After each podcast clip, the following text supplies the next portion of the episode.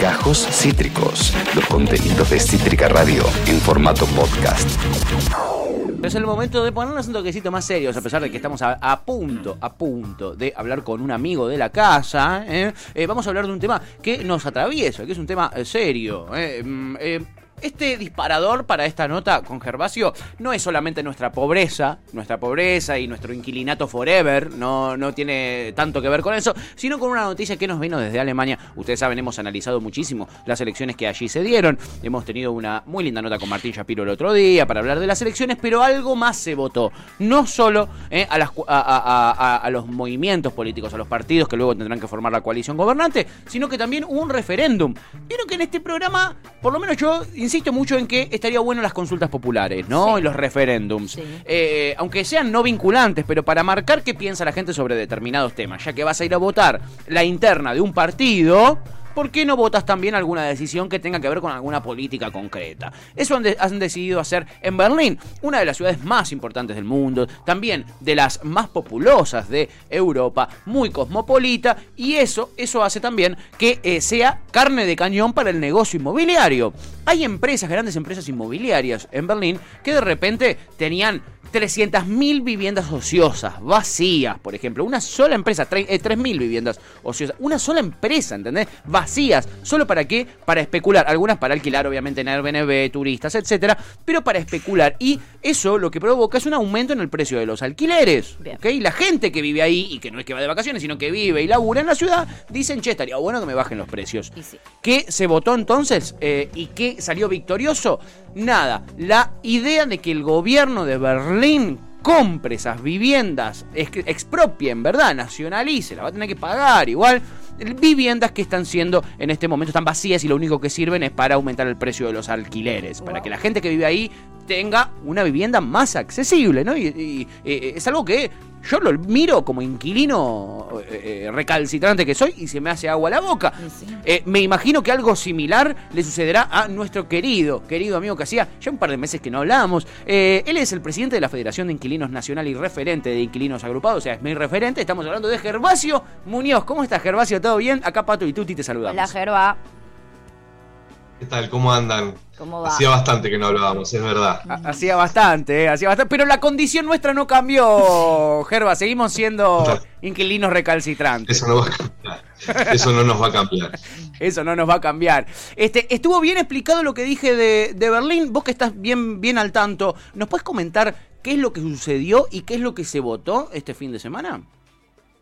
Sí. Eh, a mí me parece que hay cosas de lo que está sucediendo en Berlín que son mucho más interesantes de lo que se ve. Después, si querés, si quieren hablar de eso, hablamos. Pero lo que está sucediendo es que el sindicato de inquilinos de Berlín, que tiene 400.000 afiliados, que tiene más de 50 años, en una ciudad que tiene el 80% inquilino y que cuando cae el muro de Berlín, el Estado de, Alemania privatiza un millón de viviendas estatales a, pocas empresas, está sufriendo las consecuencias de eh, haberse desprendido de, de, las viviendas públicas y que la situación del acceso a la vivienda en Alemania y en Europa es muy grave y entonces han empezado con algunas regulaciones, el sindicato planteó el congelamiento de precios de los alquileres por cinco años, ese congelamiento de precios se, se votó, pero la justicia lo declaró inconstitucional, mm. entonces se cayó ese congelamiento y entonces plantearon este plebiscito para expropiarle a, eh, te diría que son seis empresas mm. que tienen casi 200.000 viviendas de las 240.000 que se, se, plantea expropiar. Sí. Ese plebiscito salió favorable, casi el 60% de la gente votó a favor, pero además hubo muchísima participación. Y eh, se supone que el Senado va a votar en contra de, de la expropiación se supone que va a votar en contra, porque ahora pasó a esa instancia, ¿no? El referéndum no es vinculante, simplemente para saber qué es lo que piensa la sociedad berlinesa. Es una especie de como la audiencia pública que se hizo acá con... Ah, es una onda así. Sí, exacto. Bien, este, se, eh, veía por ahí que se estima que más o menos el 80% de la población de Berlín alquila. ¿Se sabe, por ejemplo, en la ciudad de Buenos Aires, Gervasio, cuánta es la gente que alquila del, total de la población? Sí, en la ciudad 40%, pero el dato piola es que en el año 2000 éramos 20% de inquilinos en la ciudad de Buenos Aires. En el año 2020, 40%.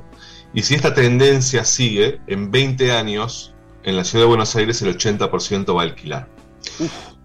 quería, quería decirte que a mí me parece que lo más eh, interesante de, Alemania es que la, constitución alemana, creo que nosotros lo hemos hablado, esto, la constitución alemana es de 1949. Sí.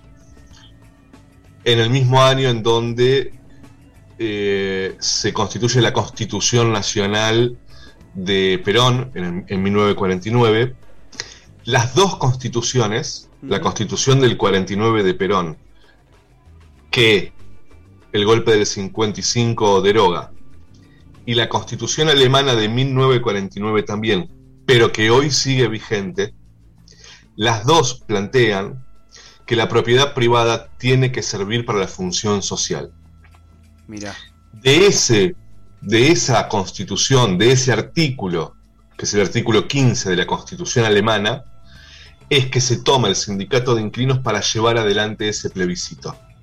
Por lo tanto, a mí me parece que lo, interesante es también entender eh, que la situación de la Argentina también, o sobre todo, debería entenderse eh, con la historia de, lo que ha sucedido en nuestro país. En, una constitución que hoy hace hablar a todos los medios de comunicación sobre las expropiaciones en, Alemania, en Berlín, una constitución que acá eh, el golpe del 55 eh, deroga.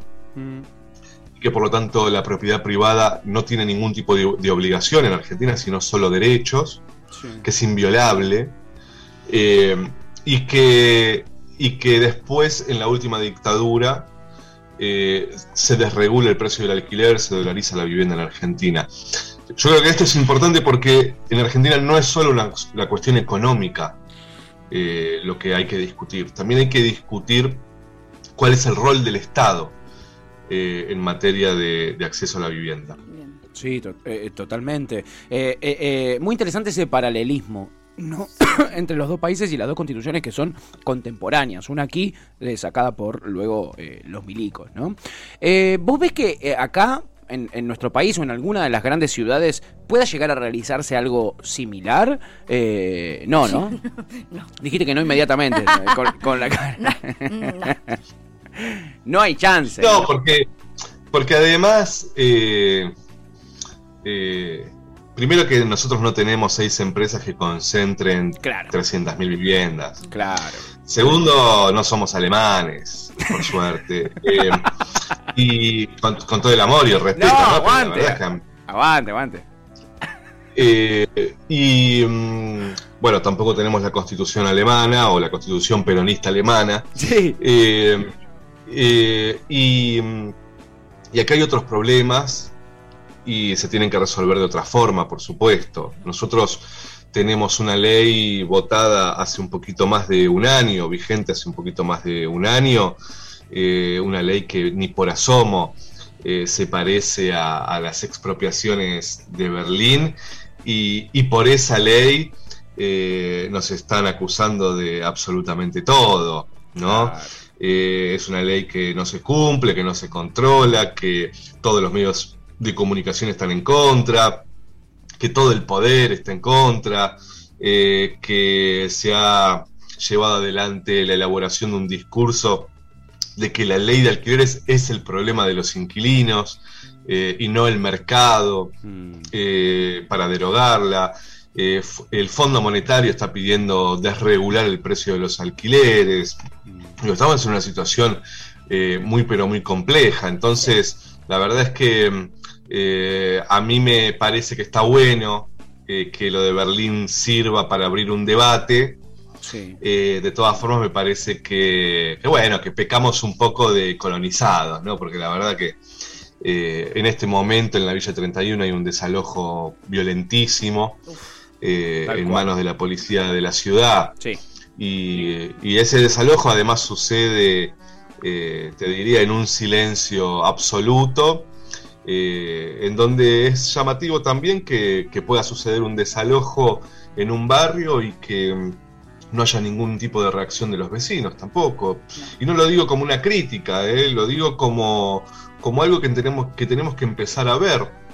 Eh, eh, de alguna forma vamos a tener que, recuperar el tejido social, la solidaridad entre, entre nosotros, porque creo que uno de los, de los, de, los motivos del resultado electoral es ese. Me parece que, que, no nos están planteando ningún horizonte. Mm y que eso se paga muy caro. Eh, yo creo que mucho más caro que la situación económica, ¿no?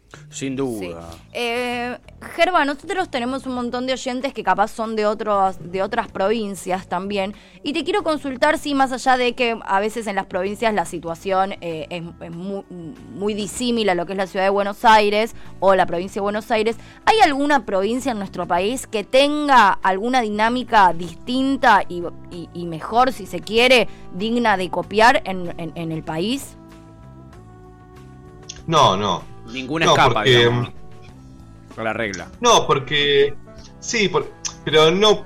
Es más, te diría, no es que sea responsabilidad de, alguna provincia en particular. La verdad es que eh, la lógica nacional. del negocio inmobiliario es, eh, es mundial y es nacional. Bien.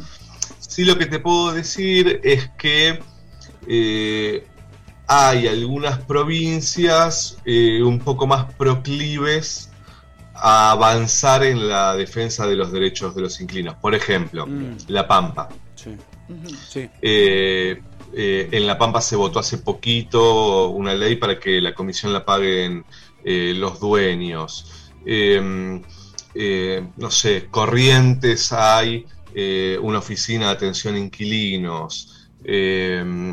Em, en, Santa Cruz, eh, estoy haciendo memoria ahora, pero en Santa Cruz ayer el gobierno provincial decidió llevar adelante un fuerte control sobre todas las inmobiliarias por el cumplimiento de la ley de alquileres.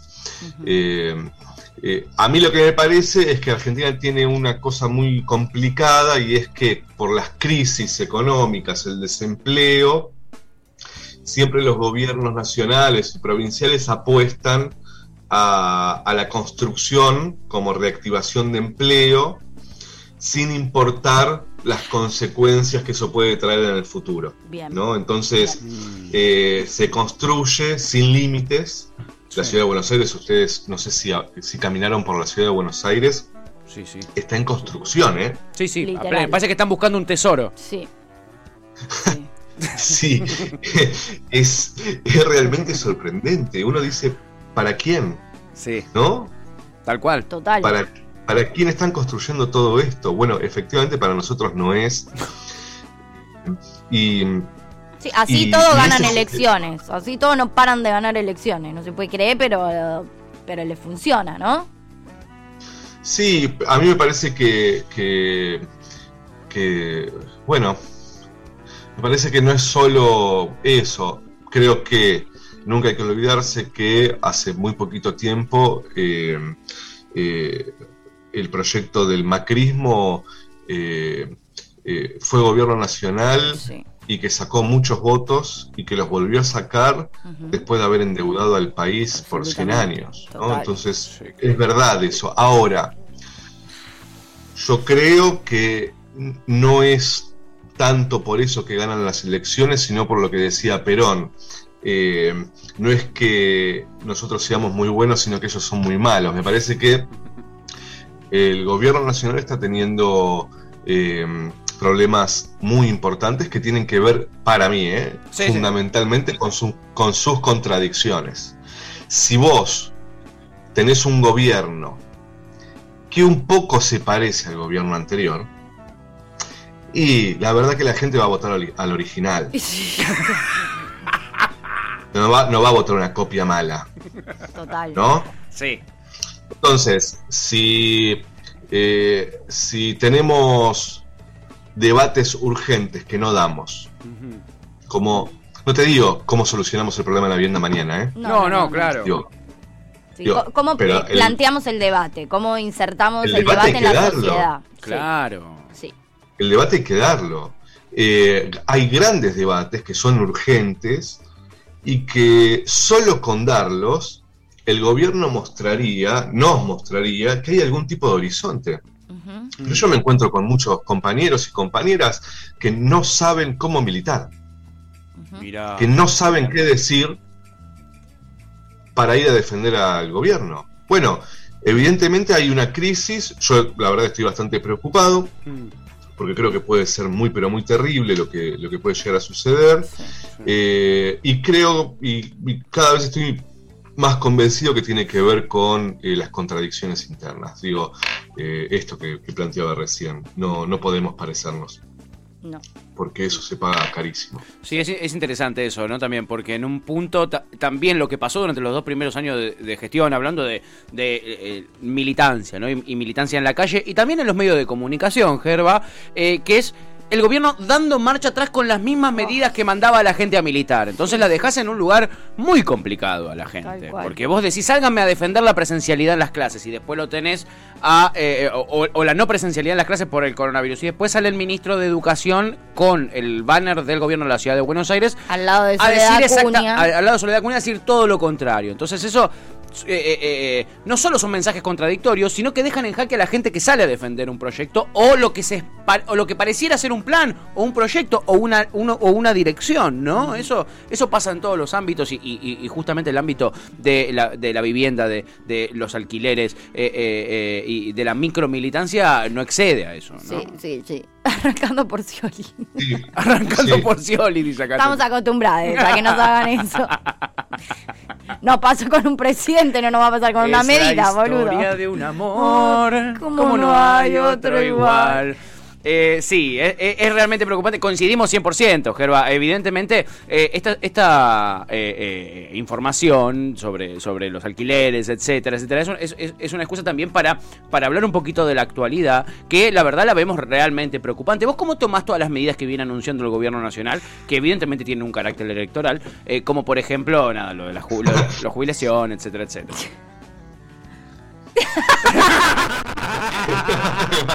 me mataste. Me cuesta. Acá estamos todos los días en eso, ya no sabemos qué hacer. Ya, no sé cómo estamos. Hasta, ponele, queremos hacer una sección contando quién es Mansur y decimos la, cómo para después las elecciones, ¿viste? Cuando ya Recién se me escapó contar. qué hacer. Se me escapó en el bloque de noticias contar la historia de Nuceta y cómo la compró. Y nada, boludo. tuve que marcha atrás. No tenés manera de defender, pero al mismo tiempo tenés clarísimo que Milei no puede sacar más votos. Entonces es como entre la espada y la pared. Hacer un programa todos los días, ya te juro que estamos metiendo una cantidad de, de, recomendaciones de serie que no te imaginas. Sí, sí, ya no tenemos más serie para me recomendé todo Netflix. Si tenés una, tirá. Si tenés una ahí que, no haya movido, tirala. Me hicieron eh, tengo una para recomendar. Bien. Esas son las entrevistas que van a sacar el país adelante, chicos. Vamos, Argentina. Totalmente, mirar series, miremos series hasta morir. Eh, eh, no, la verdad es que no sé a qué medida te referís. Eh, no, no, no hay medida, no hay ningún tipo de medida. es todo papel picado. Sí, eh, total. Así que la verdad es que espero que ah. sean conscientes de que, de que ya no está dentro de, del horizonte dar vuelta a la elección, sino perderla dignamente. Y que se pongan las pilas a pensar ah. eh, los próximos dos años. La verdad que creo eso. Eh, y, habrá que ver cómo se resuelven las tensiones eh, eh, que hay entre, entre ellos. a mí la sensación que tengo es que la gente, ya toda, no solo la militancia, todos están hartos, mm. están hartos. mirá, yo empecé a, a militar en los 90 eh, eh, durante el menemismo, 95, 96, 97, en el secundario, éramos tres militando en el secundario y, y, me acuerdo que, que nosotros muy bien no sabíamos eh, por qué estábamos militando.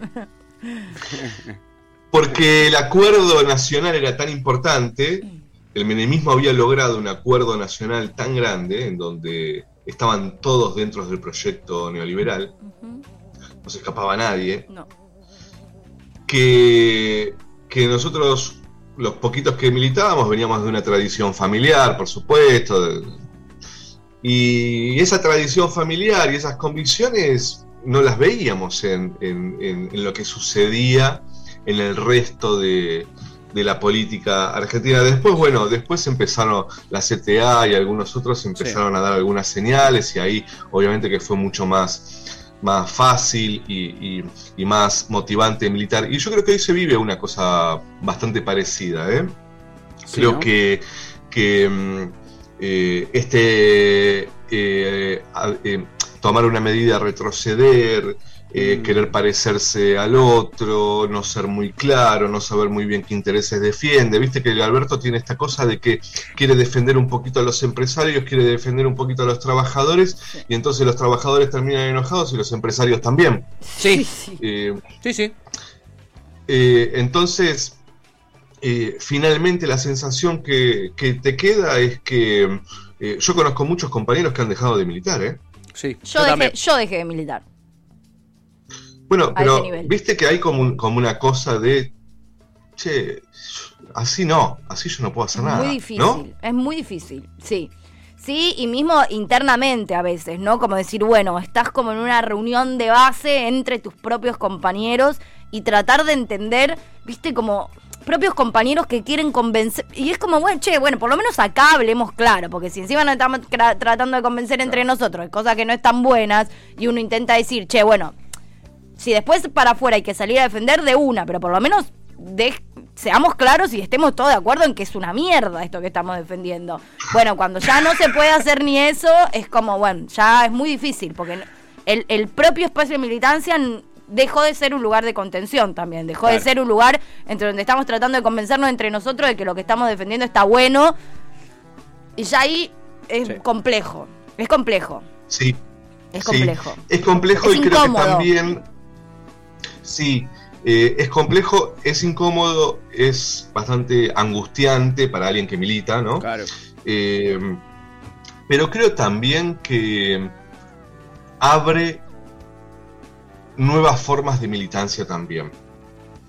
Yo estoy convencido que en los momentos en los que más hay que militar es en estos momentos. Sí. Eh, durante el macrismo, durante estos momentos, cada vez me convenzo más que la aparición de Néstor y de Cristina eh, fueron de esos milagros que se, que se viven de vez en cuando y que en realidad esto es la normalidad. Mm.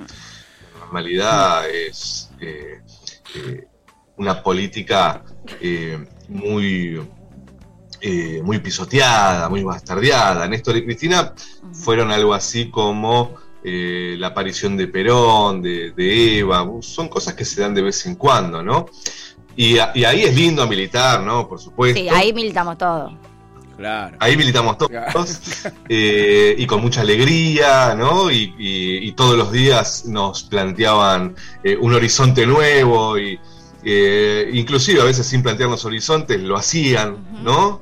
Eh, estaban mucho más adelante que nosotros. Y como oposición es muy fácil militar también igual. Digo, en la época macrista también fue muy fácil militar. Siempre. ¿No? Como, bueno, digo...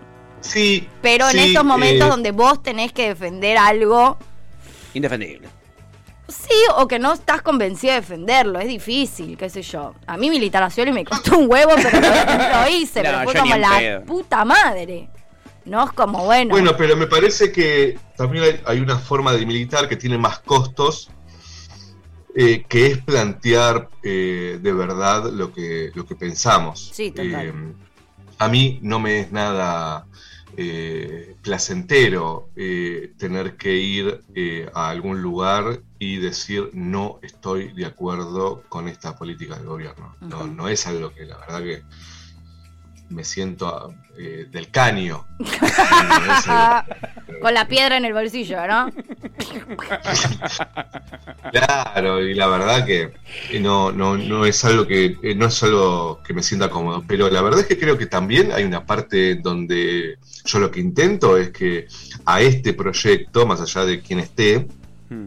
le vaya bien, porque si no va a ser terrible esto. Entonces, eh, si yo me tengo de comer que no me quieran invitar más de la TV pública o de C5N, mm. eh, eh, porque le dieron la orden de que no me inviten más, porque digo que hace falta profundizar, sí. bueno, me lo comeré, me lo comeré. Ahora, para mí lo más importante es que los inquilinos y las inquilinas ya no tienen al Estado tienen todo el mercado en contra, arruinándoles la vida sistemáticamente. Lo único que falta es que yo priorice las cuestiones políticas, coyunturales y también deje en banda a los inquilinos y las inquilinas. Entonces, eh, la, la verdad es que dentro del sector, dentro de los inquilinos y las inquilinas, hay muchos todavía que se sienten más identificados con la lógica del mercado que con la lógica que planteamos las organizaciones. Y para mí el objetivo fundamental es que esos inquilinos, esas inquilinas, lograr convencerlos de que no pueden seguir defendiendo la lógica del mercado y que tienen que apostar a lo que nosotros planteamos, un proyecto colectivo de conquista de derechos colectivos, donde el Estado tenga un rol importante, etcétera. Esa es mi tarea. Después, si al gobierno no le gusta, no le gustará. Ahora, de lo que sí estoy convencido el otro día eh, leí un discurso de Perón hace mucho tiempo, en el 50, y le preguntaban por el congelamiento de la ley de alquileres y Perón decía, y nosotros hicimos una cuenta que era bastante sencilla. Había más inquilinos que propietarios. Tal cual. Tal cual. Vía Perón. Tal cual, tal cual. Es una cuenta fácil de hacer, ¿eh? Se la tiramos a los muchachos que andan con el Excel por ahí. ¿Este ¿Te gustó lo que dijo Perón? sí, por supuesto. Viva Perón, ¿no? En, esta no sé, en, esta estoy con Perón. Ah. En esta estoy con Perón. En esta estoy con Perón. ¿Qué te voy a decir? Eh, ah, Agustina.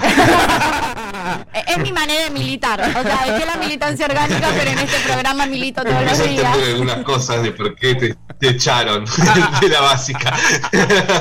sí, efectivamente a, ella por peronista crítica y a mí me cierran en algunos medios o me llaman por teléfono cuando hago una crítica fuerte en algún medio grande por trosco me dicen por trosco, pero bueno, pero bueno quizá tienen un poco de razón. Quizá tiene. Quizás es una crítica y sos troco, tal cual, Gerba, tal cual. En fin, eh, la gente muy agradecida con, con la nota, Gerba. Acá alguien eh, desde Neuquén se quiere hacer tu ah. remera, eh, se quiere hacer una remera con una frase que tiraste que me parece que la frase es: No sé de qué medidas me estás hablando. Creo que esa es la frase que se quiere poner en una remera topo.